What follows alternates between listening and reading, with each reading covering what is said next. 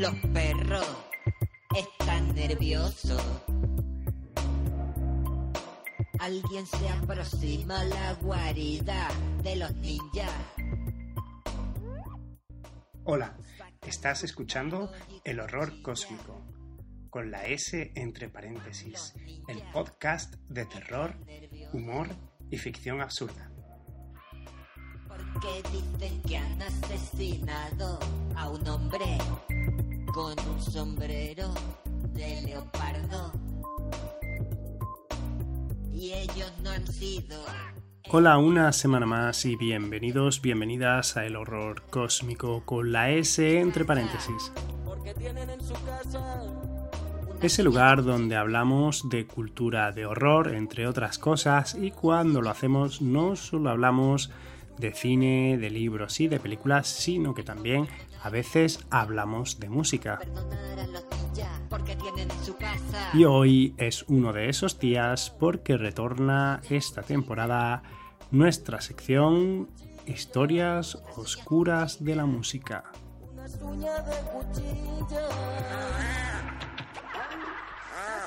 Matan a los políticos, Matan a los políticos matan a los jueces, y a los militares, a los alcaldes, a los alcaldes. sencillos y honrados alcaldes. Y lo hace con personas que han matado, quizá hayan matado políticos, alcaldes y militares, porque vamos a hablar de canciones inspiradas en asesinos en serie. Que seas tan guapa. Para ello, nuestro amigo Carlos Pascual nos trae una selección de canciones que, bueno, fueron inspiradas por este tipo de seres tan macabros.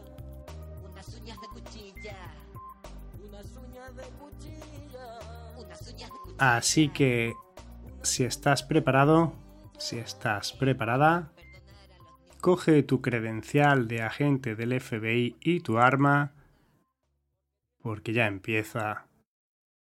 El horror cósmico.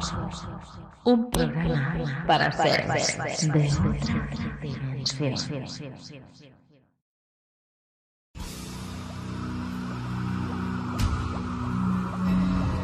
Historias oscuras de la música.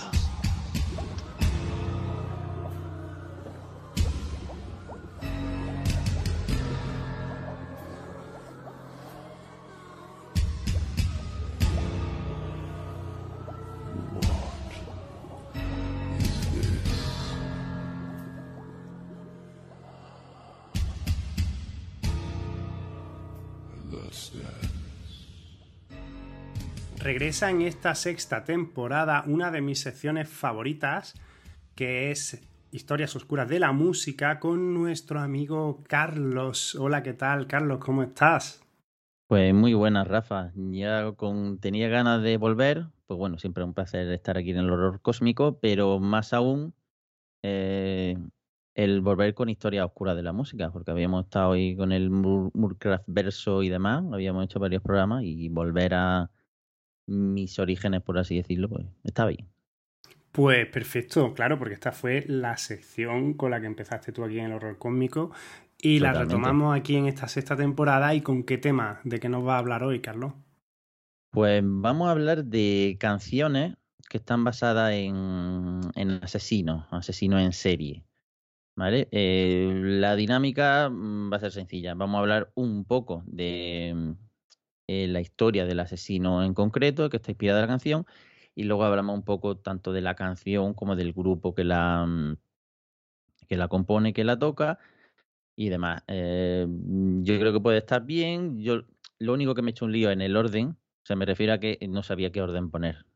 He tirado desde la fecha hasta mm, eh, los flichornosos que podían ser los asesinatos, pero al final he puesto un orden cualquiera, porque en realidad la mayoría de los asesinos en serie de los que vamos a tratar, todo el mundo los conoce.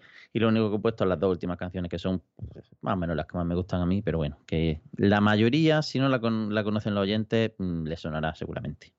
Pues hoy sí que va a ser una historia oscura, oscura de la música, porque vamos a escuchar canciones inspiradas en psicópatas y sus asesinatos. Pues, ¿por cuál vamos a empezar? Pues vamos a empezar por un... Vamos a empezar por dos, que es la única vez que lo vamos a hacer en el programa de hoy, por dos que tratan el mismo tema, de una forma diferente, pero del mismo tema. Un tema y un personaje del que se ha hablado aquí eh, muchísimo, y aquí nombro al gran Rafa Carcelén, que es Jack el Destripador. Hombre, yo como me traiga mi, una de mis canciones favoritas, lo flipo ahora mismo. No sé Eh, por dónde vamos, pero... Puede que una de ellas sea. Pero bueno, ahora, ahora ya me, me, me lo dice. Pero bueno, la cosa es que habla de Jack el Destripador, es uno de los asesinos en serie más famosos. Y como ya hemos dicho, todos los programas que hizo Rafa Cancelín, que mm, fueron una pasada y completísima. Mm, ¿Qué vamos a hablar de Jack el Destripador? Pues estamos en, en Londres de finales del siglo XIX, en Whitechapel, al este de Londres. Un asesino que al menos las canónicas cinco mujeres, todas prostitutas, brutalmente asesinadas, mutiladas. Y, sobre todo la brutalidad y eh, pues bueno, los órganos internos y todos los órganos extirpados de, en los asesinatos, pues fueron uno de los asesinos en serie más famosos. La primera canción, basada, aunque hay obviamente de Jack Destripador hay muchas, es una de mis eh, compositores o artistas favoritos de, una ciudad que a mí me encanta, como en Manchester, y es eh, Morrissey. Eh, una canción que se llama Jack the Ripper. En este caso, mm, es Morrissey en su etapa en solitario, ¿vale? no, no ya con los asesinos. Esta canción, Jack the Ripper, eh, viene, está en su sencillo en, en 1994, si no recuerdo mal, pero también aparece en, digamos que se publicó primero como sencillo y luego en, en- también en un recopilatorio que se llamaba Viva Hate, si no recuerdo mal. Pues no es mi favorita. La primera, desde luego, no es la que yo tengo en mente, pero bueno. Puede que la segunda sí, pero bueno, ahora, ahora veremos. La cosa es que eh, mm, en esta canción no habla tanto Morrissey del, de la crueldad de los asesinatos, sino que va más conectada al aislamiento que supuestamente tendría ya que eh, al hacer todos los asesinatos. Habla de una forma como más seria, más sencilla, no tan directa, por así decirlo, bueno, como es más poética, como eran todas las composiciones de, de Morrissey. Y también tiene alguna que otra referencia a Oscar Wilde, escritor ahí de la, de la época, y con el que pues Morrissey eh, tiene cierto parecido. Nos referimos a la también ocultaba la verdadera naturaleza detrás de su fachada, que también era, era homosexual. También dice como que Jack tenía esa, o sugiere Morrison en la canción, que Jack tenía esa, esa faceta, que podría ocultar esa, esa faceta. Pero bueno, la cosa es que es una canción diferente a las que suele hacer, solía hacer Morrissey mucho más lírica, una de estas mucho más pausada, casi parece una poesía, y está bastante bien. La verdad, una de mis canciones favoritas de, de Morrissey en su digamos en su etapa en solitario. Pues yo esta no la he escuchado, pero bueno, mm, voy a intentar, a ver si es posible, que la escuchemos de fondo mientras suena este programa. Y simplemente decir, por si los oyentes se quieren hacer un, un maratón de Jack el Destripador, que los programas que hemos dedicado a Jack el Destripador fueron el 3x29, que fue el primero que dedicamos a Jack el Destripador, que era Jack el Destripador caso resuelto, el 3x32 que lo hizo Luis y era ya, ya el destripador en el cine, y luego el 4x2 que era la continuación del primero de Rafa Carcelén, que era Jack el destripador, caso resuelto, segunda parte. Así que por si quieren los oyentes pegarle un repasito a nuestra historia con Jack the Ripper, pues ahí los tienen. Y bueno, vamos a por la segunda oda musical a Jack el Destripador que cruzo los dedos para ver si es una de mis canciones favoritas. Cuéntanos. Pues eh, seguimos en Inglaterra y uno de mis grupos favoritos dentro de el metal británico, por así decirlo, y sin lugar a duda, para mí la mejor voz que ha habido en el metal, que es la voz de Rob Halford, ¡Ole! de Judas Priest, y The Reaper. Esa es la que yo quería escuchar. Esa canción es porque tiene como un pequeño leve toque de ópera rock o de rock progresivo en los 70 Sí. que ya se empieza a fusionar con el sonido más metalero perdón, de los Judas de los 80. Entonces, Claro. es una mm. canción, lo digo por algunos arreglos que tiene, suenan más a eso, como a rock progresivo de los 70, pero tiene la esencia del heavy de Judas, con los solos de voz que hace Halford, en fin. Surprise. You're in for a shock. In London town. Entonces eh, es interesante por eso, porque parece como una canción de transición entre los orígenes de Judas Priest y, y ya su madurez.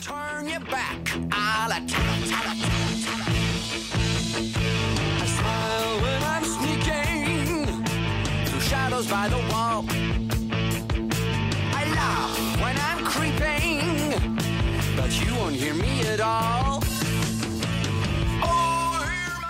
Sí, sí, sin duda. De hecho, ya no solo la voz de Rojal, porque siempre ha sido. Siempre ha estado a un, a un nivelazo también. Los riffs de guitarra que son muy distintivos de, de Judas Priest estaban muy, muy bien. nocturnal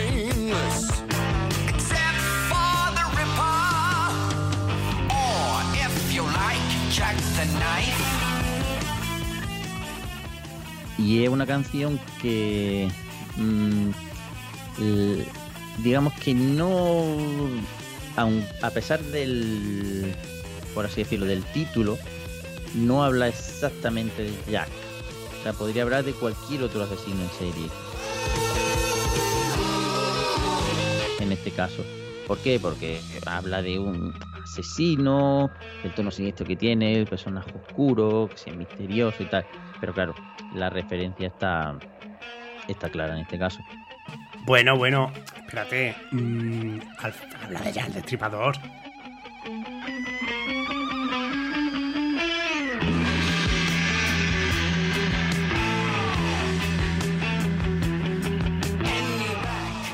Pues sí, sí, vamos, eh, la letra te la, te la voy te la voy a, decir, vamos, y verás, es que eh, además está muy currada porque porque habla de cosas de, relacionadas con el caso, ¿vale? Pero sobre todo dice, hay una parte que dice, na- aquí está, dice, Nocturnal and Nameless, dice, nocturno y sin nombre, excepto por el destripador, The Reaper, o si prefieres, Jack the Knife.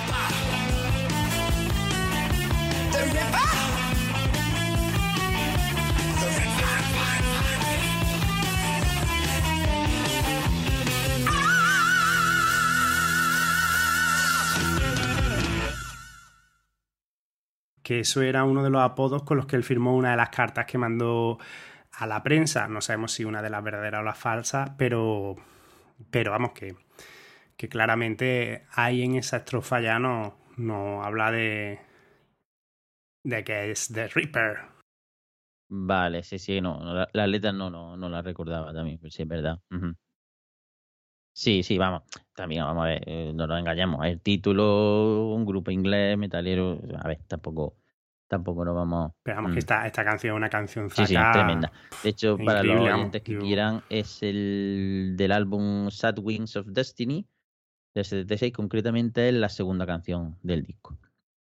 Y una de esas canciones, si tú pones un- unos grandes éxitos de Judas Priest, eh, entre los 10 primeros está. Eso es, un auténtico temazo y vamos, mítico dentro de la historia de, de la banda, por así decirlo. Pues sin duda es un- una de mis canciones favoritas. Vamos, yo me la pongo muchas veces para venirme arriba. Esa y la de Breaking the Law. Sí, bueno, eso, me- eso es mm, con un chute de energía. Esa de Breaking the Law es como que da igual lo que hagas que te, Y el, activa. el final de The Reaper con ese grito que pega el Halford. Bueno, es que es Halford yo creo que en su momento más álgido. Álgido, sí, sí, sí. sí. Se llama Increíble, Halford, increíble. Halford tiene la historia de cuando salió del armario, que eso fue en el mundo de los metaleros, fue... fue Y ahí se quedó un poco más ronco porque tenía la campanilla más, Sí, en esa época Ah. ya estaba. pobre un poco más erosionada. Sí, Como ya no tenía que disimular. claro. Pero ah, se consiguió mantener su voz. No, Sí, Eh, no. lo, que, lo que yo no sabía es que la voz, eh, con los años, las cuerdas vocales se van como endureciendo. Y hay unos cuantos cantantes que misteriosamente, o sea, misteriosamente no, es por la práctica, Sí, pero. Que mantienen el vibrato y el timbre que tienen, que por lo visto no es cosa fácil. Yo pensaba que tu voz era más o menos, se mantenía a lo largo de la vida y no es así. No, y eso no. lo sé porque en un documental sobre Bono decía alguien o él mismo, y lo sorprendente es que con la edad que tengo eh, todavía sigo manteniendo... No, era el de Aerosmith, que decían que con la edad que tenía y el tío seguía siendo capaz de hacer los agudos que, que hacía y alcanzar los Mm, que hacía. claro. Entonces me quedé yo pinchado, digo, tío, no sabía que eso con la edad se... Mm, se iba a sí, bueno, también hay cierta lógica que se, se vaya modificando, pero bueno. Sí, sí, no, pero que Mm. hay gente que es capaz de, Mm, con de práctica y supongo sí. también que genética, Mm. pues son capaces de, de mantener esa, esa capacidad. Así que ahora, pues supongo que vamos ya a la siguiente, ¿no?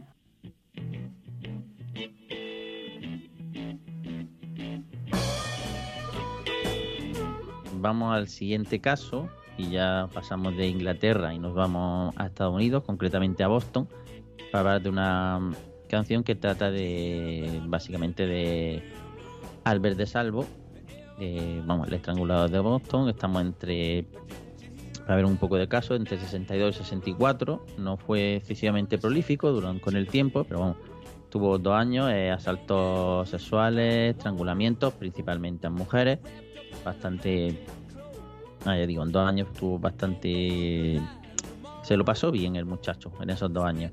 Y además de estos casos que con el tiempo mm, se averiguó, porque ya una vez que estaba en prisión, el caballero, eh, de hecho estaba en prisión por otros delitos y no se le ocurrió otra cosa que pues fardar de su hazaña a un compañero de celda que obviamente mm, puso en caso de la policía esto y claro ya lo pillaron y los detalles que había dado del crimen eran completamente precisos cosas datos que la policía no tenía. Y básicamente eso era lo que hizo por lo que se hizo lamentablemente famoso pero ya le digo, de hecho, eh, estaba en la cárcel no por esos casos, aunque habría pruebas, porque en ese caso hubo, Sí, hubo sí, sí, mucha... que, que lo pillaron de chiripa porque un bocaza. Efectivamente, de hecho no había, había un problema, problemas legales, no lo pudieron acusar de los asesinatos, pero el tío eh, creo que luego acabaron asesinándolo en la misma cárcel cuando se supo quién era, como suele pasar con este tipo de, de delincuentes. Pero bueno, una cosa es que le dio la, ya está, a los Rolling Stones para hacer una canción que se llama Midnight Rambler.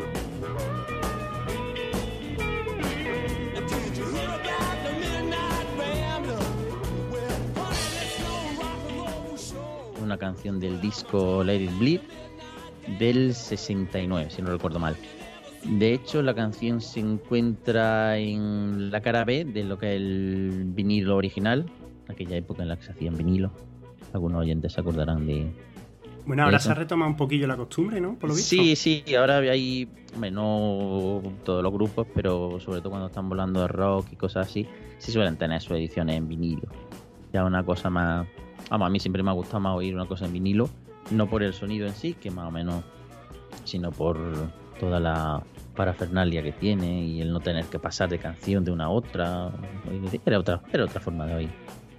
De oírla. Tú sabes que había un formato que no prosperó más, mm, más grande que el vinilo, que tenía más capacidad, que se llama B Amazonas, pero no llegó a nada. Mm, Ni idea. ¿Lo has pillado? Sí, sí, sí, ahora sí. Vale, vale. bueno, cierro ya el audio, ya no, no vuelvo a hablar entre el programa No, no, no. no. después de esta mierda de chiste. Bueno, pues vamos con los Rolling que se inspiraron en el estrangulador de Boston. Estrangulador de Boston, efectivamente. La canción, en este caso, bueno, como casi todas las de los Rolling Stones, estaba compuesta por Mick Jagger y Keith Richards. Y eh, están influenciadas, como he dicho, con todos los asesinatos de Albert de Salvo. Y es una canción eh, bastante más oscura y siniestra de lo que suelen hacer los Rolling Stones, que nunca han sido tampoco la alegría de la huerta, pero en este caso son como bastante más siniestros, ¿vale? La, la letra más o menos, lo que es el tema de la canción, pues narra la historia, eso de un personaje bastante peligroso y siniestro que digamos, como va acechando en las calles de la ciudad, la noche. ¿Te das cuenta, Carlos, de que nos está saliendo un programa doble porque a la vez estamos haciendo otra entrega de canciones espeluznantes? Eh, sí, en cierta forma sí. De hecho, en su día hicimos un programa, porque me ha recordado al ir preparándomelo, hicimos un programa de eh, músicos asesinos. Se fue ya bastante. Esto es como una mm, vuelta de tuerca. Claro, pero tú sabes que en canciones espeluznantes siempre hablábamos de canciones que bien fuera por su melodía, bien fuera por lo que evocaban o bien fuera por lo que la inspiró. Efectivamente. Pues, y estas, claro, estas son todas canciones espeluznantes porque todas están inspiradas y narran la historia de, de asesinos múltiples. Que qué puede haber más horroroso que eso. Así que ujú. que me está encantando. Además, porque muchas no las conozco, entonces nada más Claro, sí, el sí. programa me pondré a escucharlas. Sí, de hecho podemos que- hacer una de nuestras listas de Spotify con las canciones, porque la verdad son todas muy, Sí, muy por favor. no son... Sí, por favor. Pues, pues ahora, mm, cuando termines tú de contarnos lo que nos estabas contando, les voy a decir a los oyentes, por si tenemos nue- nuevos oyentes, em, qué programas eran esos que hemos hecho sobre canciones espeluznantes, por si los quieren repasar, que para mi gusto, y esto es mi gusto personal, son de los mejores que hemos hecho. Algunos se quedaron redondos, tanto por el montaje que llevaban, Sí, aparte de por el tema interesante, porque le metíamos las canciones de fondo y Mm. a veces incluso traduciendo la letra. Es verdad. Y no sé, a mí son de los programas que les tengo más cariño. No sé si la audiencia lo valorará o no, forma, pero sí. para mí son con los que más satisfecho, uno, algunos de los que estoy más satisfecho de los que hemos hecho. Bueno, pues continúa contándonos sobre lo Sí, como he dicho, una canción bastante más siniestra de lo que solían hacer o lo que suelen hacer, porque siguen vivito y coleando. Eh, bastante más inquietante, por así decirlo. Hablan bastante de la violencia, hacen referencias bastante explícitas a lo que son asesinos, obsesiones sexuales y le dan un aire, como digo, bastante inquietante. También tiene el, el plus de que la versión del disco de Midnight de Rambler dura creo que unos 6 minutos. La cosa es que en las actuaciones en directo lo que suelen hacer es alargarlas. 6 minutos suelen hacer como una especie de bis dentro de la misma canción y a veces versiones en directo de la canción, dependiendo de los conciertos, supongo que dependiendo del ambiente, pueden durar hasta 10 minutos tocando esta canción. Vale, Mamma de- mía. Sí, sí, es una de estas canciones que ambientalmente está muy muy bien, yo lo recomiendo y eso que estoy hablando de los Rolling Stones, que para mí es un grupo que nunca me ha llamado la atención en absoluto. Tienen sus cosas, pero nunca ha sido un grupo de mis favoritos. Pero esta canción en concreto, quizás por ser un poco más diferente a lo que ellos suelen hacer, por el tema y demás, a mí me parece bastante interesante. Tanto su versión en la versión en el, disco, como lo que se pueda pillar por ahí online, que también hay versiones largas en, en conciertos y tal, que está bastante bien. Pues por si alguien quiere repasar, como hemos dicho en los programas sobre canciones espeluznantes, tenemos el 4x8, el 4x15, que fue la segunda entrega, y luego un especial para fans de Evox que hicimos, que lo hice yo en solitario, que es más canciones espeluznantes que el solo para tus tímpanos 4x11. Así que si quieren, ahí tienen también material para, para escuchar canciones que son bastante, bastante eh, peli- pe- pelopúnticas y Sí. e interesantes. Bueno, ¿y cuál es la siguiente tonada siniestra que nos tienes preparada?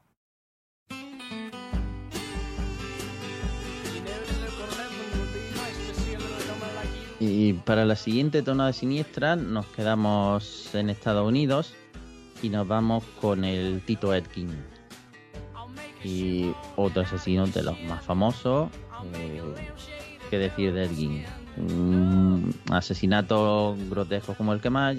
Nos vamos a la época de la década de los 50 y puede ser de los asesinos en serie que más haya inspirado a personajes de películas, de series, de libros y demás un profanador de tumbas, de cementerios locales, robar partes de cuerpos, hacerse mm, mobiliario y cosas con pieles y cuerpos de, los, de las personas que asesinaba. Y, y gran inspirador dentro de la cultura de horror, porque Sí, inspiró a Aníbal Lecter, uno de los personajes en los que se basa, Eh, bueno, más que Aníbal Lecter a Buffalo Bill. Eh, es decir, al personaje que persigue eh, la Clarice. Em, también inspiró La Matanza de Texas Ujú. y también inspiró. Ay, ¿cuál era la otra que siempre se me. Inspiró tres: El Silencio de los Corderos, La Matanza de Texas, Maniac también, que es una de los años 70, que no es tan conocida, pero que es la vida de Gim básicamente. Y. Y otra más que no me acuerdo que ahora me vendrá a la, a la mente cuando me acuerdo y lo digo. ¿Vale? Así que, y nada, y fue por supuesto escandalizó a la sociedad porque Sí, claro, que- en realidad no mató tanta gente. No, es verdad que no. a dos o tres, me Mm. parece, pero. Pero cuando se enteraron de que se la había comido y de que le había dado carne a los vecinos y de que eh, mm, asaltaba las tumbas y profanaba los cadáveres y eso, pues ya esto en una sociedad tan conservadora como la de esa Sí, época fue todo claro. un bombazo. vamos. Mm. Bueno, pues ¿qué, nos, qué nos sigues contando de, de este asesino y de la canción que, que inspiró? Pues del asesino poco, porque ya vamos, mm, cosas que se hayan dicho de Ging, pero sí me gusta mucho esta canción, es de Blind Melon, ¿vale? Una canción que se llama Skinned, y me gusta, no es que me guste particularmente la canción, pero sí me gusta eh, el hecho de que está visto desde un punto de vista bastante siniestro, bastante gráfico, por así decirlo, pero la canción no es nada triste, ni siniestra, ni nada así, sino es un punto bastante, diría yo, bastante, no digo que sea un punto humorístico, pero sí que no te imaginas una canción así, que trata de ese tema, sea tan alegre, entre comillas.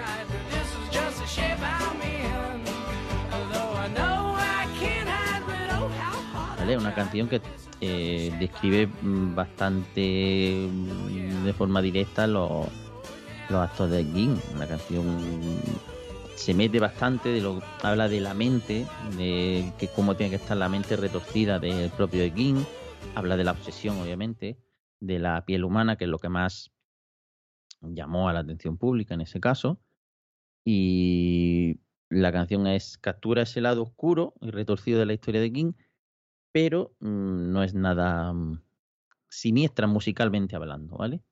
Por eso me gusta la, la combinación de eso. Y no es de las canciones más mm, famosas de Blind Melon, que tampoco es de mis grupos favoritos, pero en este caso sí me, me, me atrae por eso, por la dicotomía que tiene la canción.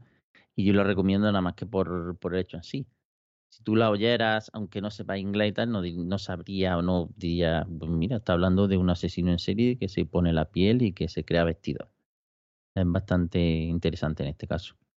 La otra gran obra de la ficción de horror que inspiró Gein fue la novela de Robert Bloch, Psicosis, que posteriormente fue adaptada por Hitchcock al cine.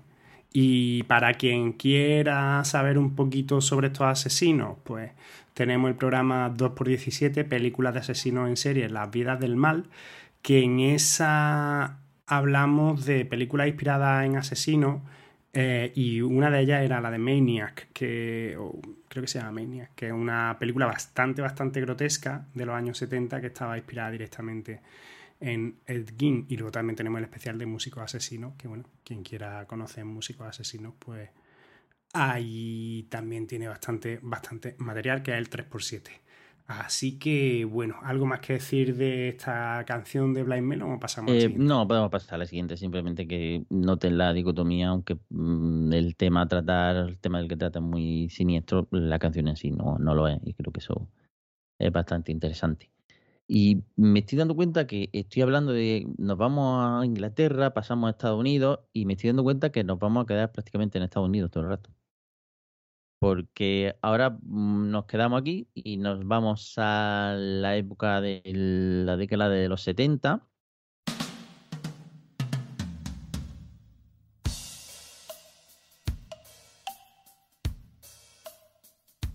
con otro no menos famoso que Ed como es Ted Bundy. Eh, un caso también ampliamente conocido por su por todo lo que supuso, no solo por los asesinatos en sí, de todas las mujeres, todas las jóvenes, y por, por todo lo que conllevó el caso, su apariencia atractiva, su carisma, todo lo que supuso de el movimiento fan a través de él. O sea que el caso es bastante conocido y yo creo que ese, eh, yo que sé, a mí uno de los casos que más me, me, me ha interesado por eso, por la opinión pública, lo que conllevó y demás. Y qué decir, pues uno de mis grupos, mm, aunque más en mi primera juventud, mis 15, 16 años, fue era James Addiction. Y la canción que inspira o que está inspirada directamente es eh, su canción que se llama Ted Just uh, Admit It.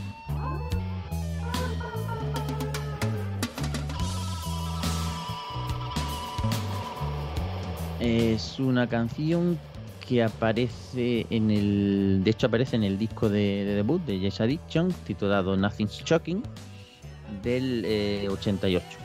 De hecho, Me concretamente. va, me va a pasar una lista con la con los grupos y los títulos por si alguien quiere, aparte de hacer la lista de Spotify, para que la ponga en la descripción del audio. Sí, claro, sí, porque es más fácil. A lo mejor incluso cuando están oyendo el programa, pues pueden coger la canción y oyéndola y bien.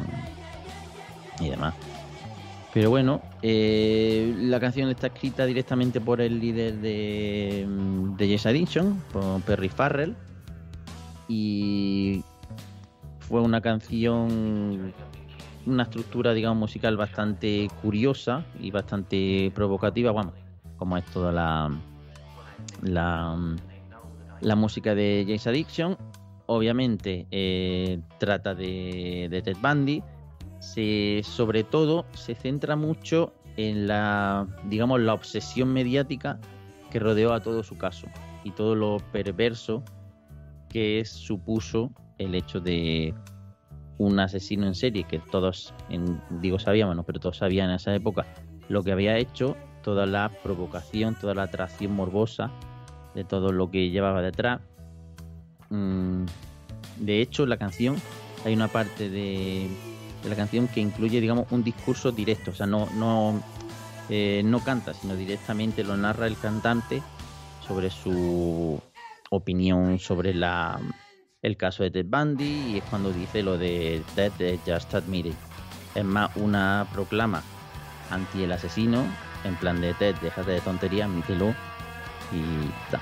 Esa es la, digamos, la el tema principal de la canción, el punto de vista de eres malo, deja en paz a la opinión pública y demás. Sí, ese tipo Sí, de cosas. porque Bandy estuvo intentando escurrir el bulto hasta el último momento. hasta- hasta el momento que Retor- intentando allí. retorcer argumentos legales, mintiendo. Mm. Pero al final el jurado llega a la conclusión de que había sido él, pero él no lo, no lo iba a admitir. Bueno, yo, yo creo que vi el documental que sacaron en Netflix y quiero recordar que estuvo diciendo negándolo hasta que estaba allí en el correo de la muerte que lo iban a matar ya. Pero allí estuvo. Pues sí, la verdad que fue un, un personaje bastante, bastante malévolo. ¿Y cuál es nuestro siguiente asesino en serie? ¿Cuál es nuestra siguiente canción?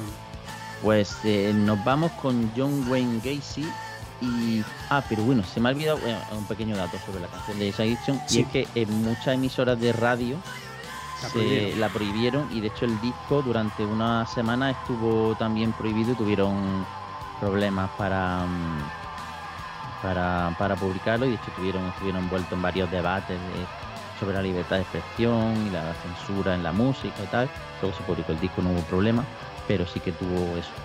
Luego creo que también tuvo su repercusión en plan como está prohibido cuando vuelva a salir. mm, Claro, publicidad. eh, efectivamente, por eso creo que, que pasó, pero bueno, ese era el dato aparte. Y bueno, como digo, eh, seguimos en Estados Unidos, nos vamos con John Wayne Gacy, el que probablemente sea el culpable de que los payasos sean tan terroríficos.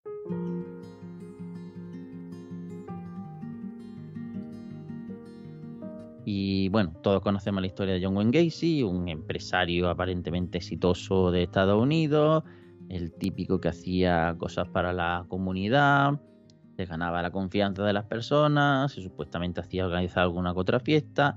Allí para los trabajos de su empresa, que era de construcción, si no recuerdo mal, pues mm, tenía muchos jóvenes que trabajaban con él. Eh, de repente iban desapareciendo, desapareciendo, y la cosa era que obviamente una vez que los drogaba, bueno, llegaban a su casa, los tocaba, hacía con ellos perrería sexualmente y al final los estrangulaba.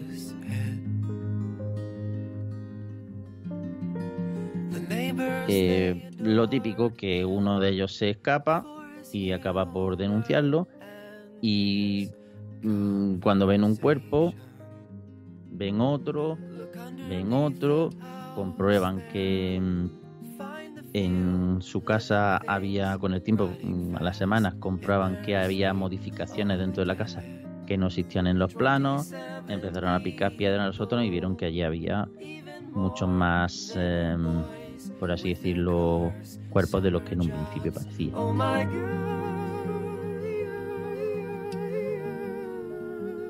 Bueno, fue un caso también bastante... eh, creo que se hacía llamar Pogo el payaso o algo así. si Pogo no el payaso, él actuaba en funciones para la comunidad, para entretener y eso, disfrazado de Pogo el payaso.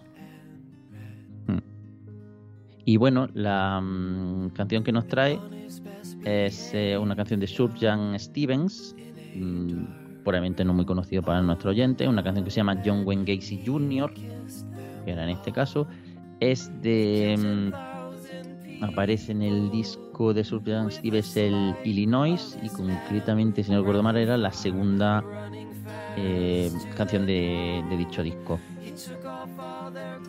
lo aborda desde un punto, digamos, bastante inusual y bastante ¿De sombrío. qué, sobre de qué todo. estilo de música es este, este cantante?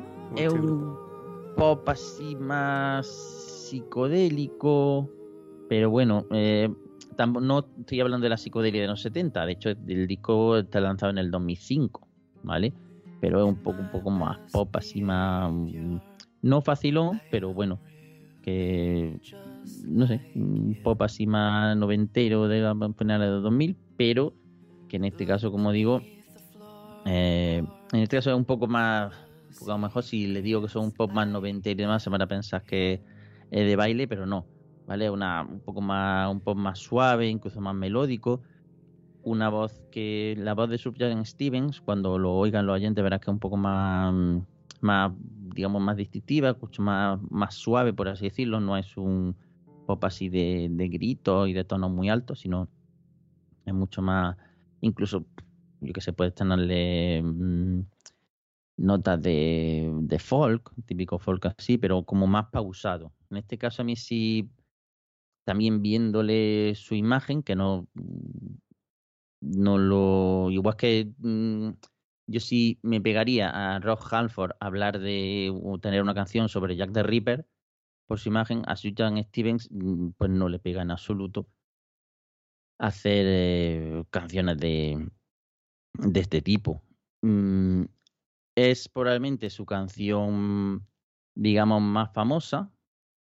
Eh, líricamente bastante introspectiva, habla mucho de, o sea, no es, eh, la letra no habla tanto gráficamente de los asesinatos en sí, sino de lo que sentiría el asesino cuando, digamos, que se mete más en la mente del asesino, es como más, es más profunda, más que directa, por así decirlo. Entonces, en ese, en ese punto creo que por eso es, es interesante esta, esta canción. Creo que es diferente al resto que, que a lo mejor hemos, hemos traído hasta ahora. Pues este señor, o sea, es la primera vez que lo oigo nombrar. La verdad que me está descubriendo un montón de autores y de grupos hoy que voy a tener aquí trabajo para escuchar tela. ¿Y cuál es nuestro siguiente asesino? Pues De la eh, lista. nos vamos a lo que serían las dos últimas, por así decirlo. Eh, como vamos a entrar en las que a mí más me gustan, es justo el momento típico que decimos, mm, obviamente eh, hemos tratado unas cuantas canciones, no muchas. Tema para tratar más hay un montón. Es verdad que, mm, como verán, verán los oyentes, incluso con los dos últimos casos, verán que hemos tratado los temas asesinos en serie más famosos, pero hay material para bastante más. ¿Vale? O Vamos, sea que, que- si os gusta, que lo digáis. Y Eh, efectivamente, hacemos que lo otra entrega. Efectivamente, aquí, de hecho, aquí no hay problema porque hay material para, para, para un tren. Tanto de casos nuevos de otros asesinos como de los mismos que hemos hablado, otro tipo de canciones. Porque, por ejemplo, del caso que vamos a hablar ahora, la canción que trae este caso, eh, no podía ser casi más famoso, como estamos hablando, el tema de la familia Manson.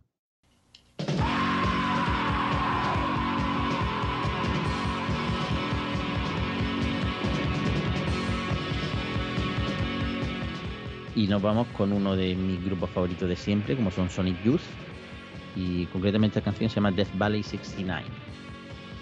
Eh, hablar de la familia Manson, pues uno de los casos más famosos en, Estados Unidos. ¿Qué- ¿Qué hizo Manson? Mm, En realidad, en realidad, en cuanto a asesinato en sí, no hizo nada. Pero, ¿qué, piso, qué pasó? Perdón, Eh, se convirtió en un, como todos lo conocemos, con un carismático líder de, de un culto. Reclutó a muchísimos jóvenes, eh, básicamente los típicos marginados de la sociedad hippie de la época. Y lo típico que hacen este tipo de, de sectas y cultos, pues hay un líder que ejerce un fuerte, digamos, control, por así decirlo, sobre ellos. Y todo esto explota en agosto del 69, cuando el propio Manson eh, ordenó a, mm, a algunos de sus seguidores que llevan a cabo una serie de asesinatos en Los Ángeles. El más famoso y el más rocambolesco, por así decirlo, es el de Sharon Tate, que es esposa del director de cine Roman Polanski, y bueno, y otras mm, cuatro mm, personas que murieron también en, la casa. Eh, de hecho, al día siguiente también hubo otro, otro asesinato de la familia Manson en otro, en otro barrio cercano, pero bueno, el de Sharon Tate es el más famoso porque aparte de ser bastante sangriento, como todos sabemos, Sharon Tate estaba mm, embarazada y la dejaron allí abierta en canal con la criatura en la bañera, o sea que ese caso fue bastante espeluznante. Hombre, Manson al final fue el autor intelectual, Sí, demostró que había sido el autor intelectual y también fue condenado por ello, pero les tuvo que costar porque el tema de la persuasión coercitiva es muy difícil. Claro, muy y más en aquella época. Mm. Así que sí, ahora es difícil los, en los años 60, pero, pero pues al final, no sé cómo, lo consiguieron, lo consiguieron atar todo bien el caso para que el tío se pasara como se ha pasado, pues toda su vida en la cárcel sin salir. Sí, sí, al final estuvo allí. De hecho, es otro de esos casos que trae, atrae a muchos fans enfermizos, entre comillas. De hecho, creo que cuatro o cinco años de morirse se casó con una mujer que. Sí, con una jovencita, pero vamos, la tía esa por lo que iba era para luego. Sí, para luego hacer- creo que iba a hacer el cadáver, y no sé museo si una cosas así. exposición o historietas de esas. No es como otros que sí que, Sí, que, que que hay querían, mujeres que se casan con que querían temas, sí. Pero vamos, en cualquier caso, todo un personaje lamentable. Que lo suyo hubiera sido que hubiera pasado como en la película de Tarantino, la de Érase una vez en Hollywood. Eso Ah, hubiera sí. sido lo, lo bonito. Eso hubiera, ese eso, final sí hubiera, no hubiera estado nada más. A ver. en lugar de lo que pasó. Mm. Pero bueno, pues ahora entonces vamos ya con la última. si Eh, no, voy a hablar un poco de, de la canción en sí. Ah, que tiene más chicha. De esta canción la hemos mencionado antes del programa. No sé en qué programa, pero de esta canción hemos hablado. Eh, sí, se puede hablar tanto de la canción como de lo que vamos a hablar luego, que es del videoclip. Del videoclip oficial, ¿vale? No el que luego salió, sino el videoclip oficial. Y me explico, ¿vale? Eh, Dead Valley 69 de Sonic Youth, eh, una canción que fue lanzada como sencillo en el 84 para luego eh, publicarse en el disco Bad Moon Rising, un disco de la primera época de Sonic Youth y concreto, de hecho concretamente es la, mm, primera canción de, de ese disco. Eh,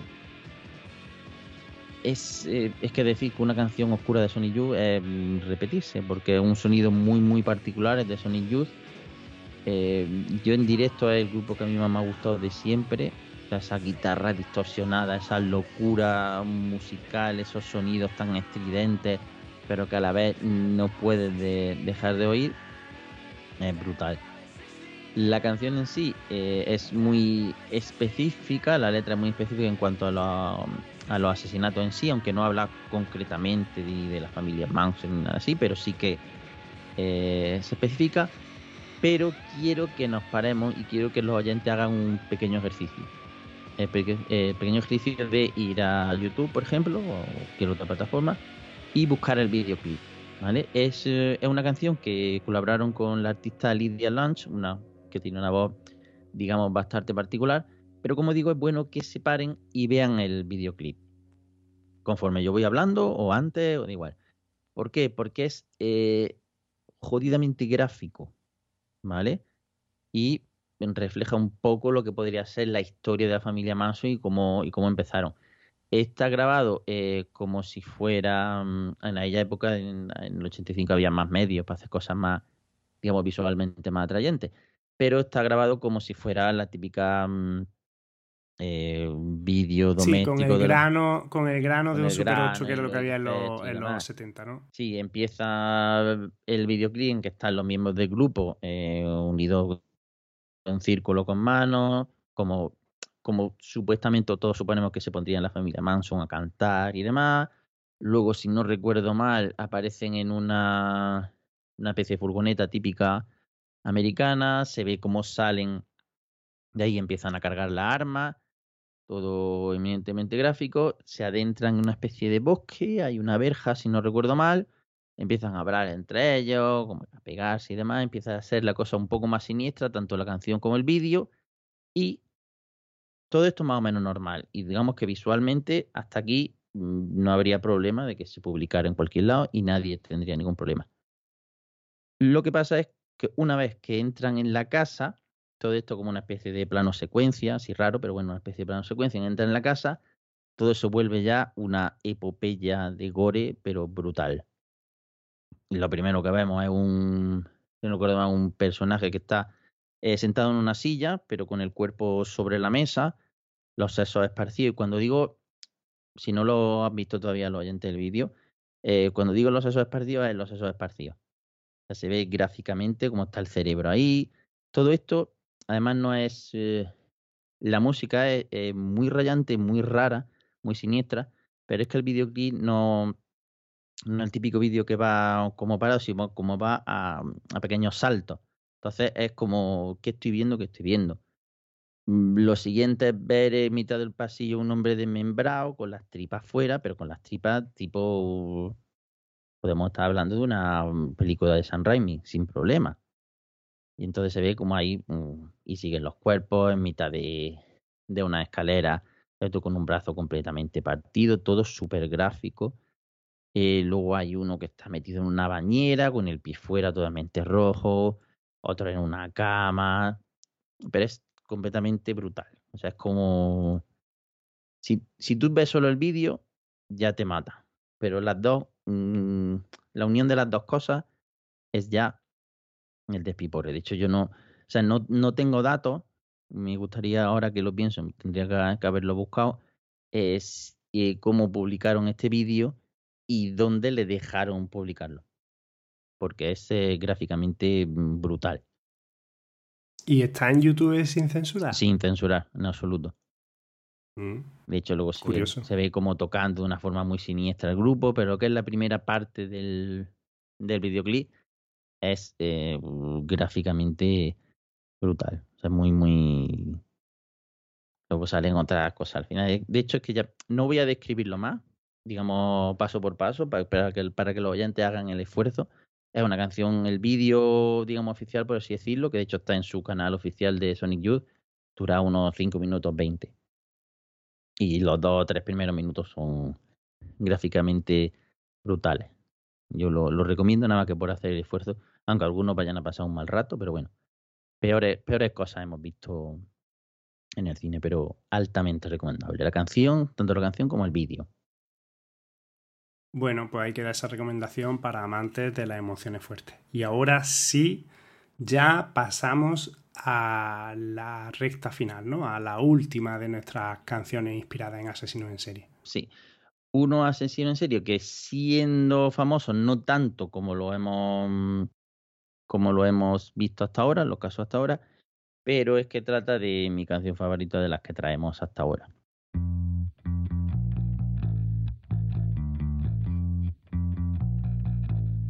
Es una canción de Interpol que se llama Evil y está inspirada directamente en el caso de Fred y Rosemary West.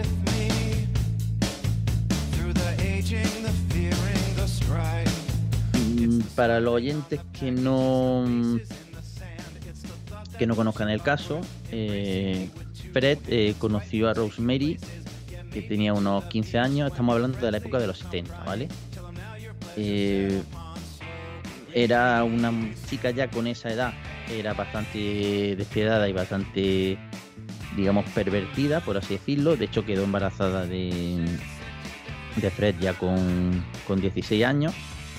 Y en el 72 ya tuvieron una segunda hija. El tema de la hija es bastante eh, importante. Eh, la vida que llevaban era una vida bastante desordenada, no eran excesivamente ricos, pero así eso les, les daba igual, hasta que el punto de que Fred hizo que Rose eh, acabara por ejercer la prostitución.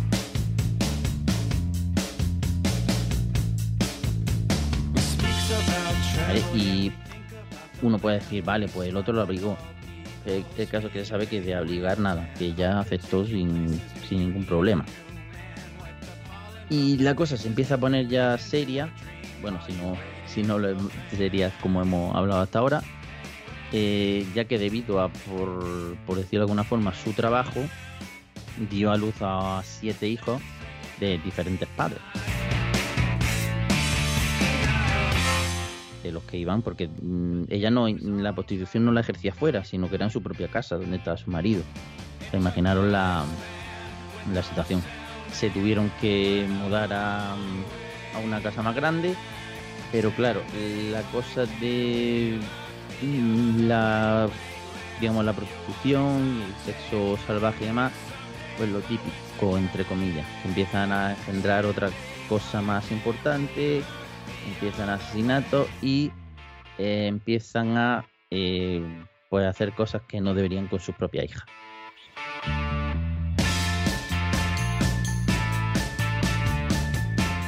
Mm, si no recuerdo mal, porque no he visto mucho el, caso en sí, creo que su hija de pues, eran 5 o 6 años, la bajaron un día porque al Fred le apeteció, la pilló y lo hizo todo, la mató y allí, y allí la dejaron. Que mató a su propia hija. Sí, y, y hizo lo que no debía con ella. Madre mía, que la gran puta. Sí, sí, no, no, eran unos ejemplares. De hecho, si la gente ve, los oyentes cogen imágenes, después de saber esto lo ven, miran la cara del personaje y dicen, madre del amor ¿vale?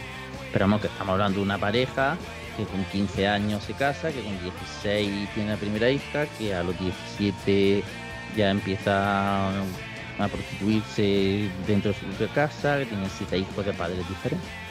Es un caso espeluznante. Y tampoco entra en muchos detalles, además lo que pasa a más niña y demás, ¿vale? Porque tampoco quiero acabar demasiado No, no mismo. tanto el morbo No, excesivo. Efectivamente, Pues nada, ya quien esté interesado que busque. efectivamente. Pues nada, yo como colofón simplemente decir que, mm, que en el episodio 4x8, que fue el original de Canciones Espeluznantes, teníamos también la canción de The Smiths, que era Suffer Little Child. li- Efectivamente. sí, Suffer Little. Child, que sufre el pequeño niño, que estaba inspirada también en Mm. otra pareja de hijos de y, y de putas, como Sí. decían en el siglo de oro, Sí. que eran los asesinos del páramo. Así que, y esa historia también tiene mandanga. Pero bueno, como ya la contamos en su momento, pues sirva esto para interesaros en volver a repasar ese maravilloso, episodio, maravilloso episodio, eh, Canciones Espeluznantes 4x8, que ya os digo, este que hemos hecho hoy no es Canciones Espeluznantes porque Canciones Espeluznantes no solamente habla de casos reales, sino que a veces habla de ficciones y otras veces simplemente por el contexto de la canción en sí o por el sonido que tiene, ¿vale? Y hoy nos hemos centrado solamente en canciones inspiradas que también son espeluznantes Mm. por asesinos en serie. Así que, Carlos, mm, me ha encantado el programa, me has descubierto muchas canciones para, para escuchar nuevas que no sabía su existencia, ni de algunos de los autores que nos has traído, pues tampoco. Mm. Y pues le digo a los, a los oyentes eso, que si les gusta la temática, que nos lo hagan saber, que tú tienes en tu recámara una buena lista para seguir haciendo, convertir este primer episodio piloto en una serie. Sí, una serie problema, sobre no canciones no inspiradas en asesinos reales. Así que ya sabéis, chicos y chicas, manifestaos que esta temporada, esta sexta temporada, de momento esté muy calladito. Manifestaos que Sí. queremos saber si vamos por buen camino o no, si os gusta lo que estamos haciendo. Porque a fin de cuentas, esto lo hacemos pues, por y para vosotros. Exactamente. Y nada, pues que lo dicho, Carlos, que muchísimas gracias y un fuerte abrazo.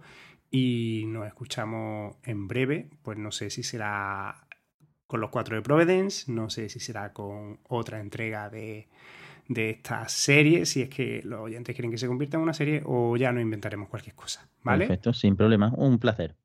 Pues un fuerte abrazo, Carlos. Un abrazo.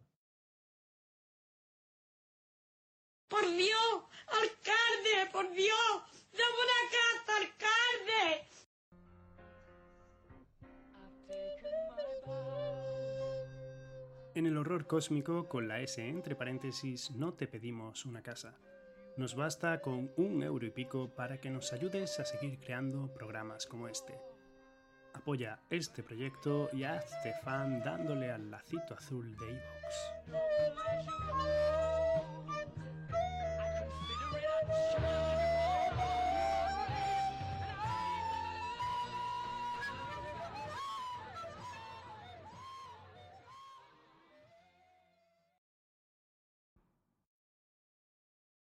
Y ya llegamos casi al final del año, esperando que os haya resultado interesante, que os haya gustado este episodio y que os haya gustado lo que llevamos de sexta temporada.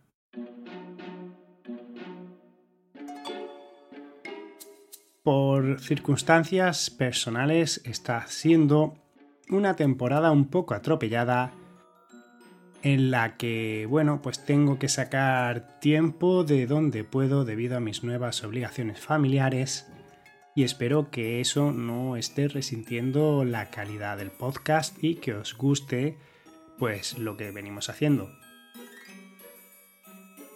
En caso contrario, por favor, hacedmelo saber y quizá reconsideraría cambiar la periodicidad para tener más tiempo para preparar los programas y que al menos, aunque no fuera un programa semanal, quizá uno quincenal, pero seguir manteniendo la calidad. Aunque personalmente yo estoy muy muy satisfecho con el trabajo que han hecho nuestros colaboradores, que siempre se esfuerzan por traer temas interesantes y de momento, mientras podamos seguir haciéndolo, mi intención es hacer un programa semanal. Pero ya sabes que para que eso siga siendo posible es imprescindible tu apoyo, así que si te animas, por favor, podrías facilitar mucho la producción, podrías ayudarme a delegar tareas y a conseguir pues formas de ganar tiempo para hacer más y mejores podcasts y poder mantener la periodicidad si te haces mecenas. Parece una tontería, pero esa pequeña aportación, si la hacéis muchos, puede significar la diferencia y puede significar que este proyecto siga vivo y que siga con una periodicidad semanal. Así que ya sabes, es Navidad. Si quieres hacer un regalo al El Horror Cósmico, pues anímate y hazte mecenas que nos vendrá muy, muy, pero que muy bien. Y dicho esto, pues agradecer precisamente a esos mecenas que han mantenido viva la llama durante estos seis años del programa y que gracias a su generosidad han hecho que todos podáis escuchar un episodio semanal gratuito del horror cósmico con la S entre paréntesis. A cambio yo les he dado lo que he podido, que no ha sido mucho, pero espero que sí suficiente para mostrar mi agradecimiento que es un programa especial cada mes, así como acceso al histórico de las dos primeras temporadas del programa. Y ahora toca también agradecer al resto de oyentes que habéis dedicado vuestro tiempo a este programa, pidiéndoos que si no podéis hacer ese esfuerzo económico, por favor que nos apoyéis recomendando el podcast en redes sociales, por el antiguo boca oreja, dejando un comentario, dándole a me gusta y o suscribiéndoos al podcast, que además os mantendrá pues informados de todas las novedades de forma gratuita. Eso lo hace iVoox de forma automática. Y sin más recomendaciones y agradecimientos, bueno, sí, una última recomendación, que si quieres te unas al grupo de Telegram del programa, poniendo en la lupita de Telegram arroba el horror cósmico todo seguido, o si estás interesado o interesada en más contenidos o en merchandising, que explores la descripción del programa donde están nuestras redes sociales, en las que nos puedes seguir, así como acceso a material adicional del blog y a merchandising, pues hechas todas estas cositas, ya solamente me queda decir que disfrutes mucho de este previo navideño, que te moderes en las comidas de empresa, que luego al día siguiente viene el arrepentimiento por el flichornismo y que volvamos a escucharnos aquí la semana de antes de que nos vayamos de vacaciones porque este año paramos como todos los años durante las fiestas, aunque alguna sorpresita os tengo preparada para ese interludio pero como te decía, este año, como siempre, paramos antes de Navidad y volvemos después de Reyes. Así que el último programa de este año se emitirá el domingo 17 de diciembre y volveremos, pues lo dicho, el domingo 14 de enero ya del año que viene. Así que, como te he dicho, hasta entonces disfruta del pre-Navidad y nos volvemos a escuchar el domingo que viene aquí en el horror cósmico con la S entre paréntesis.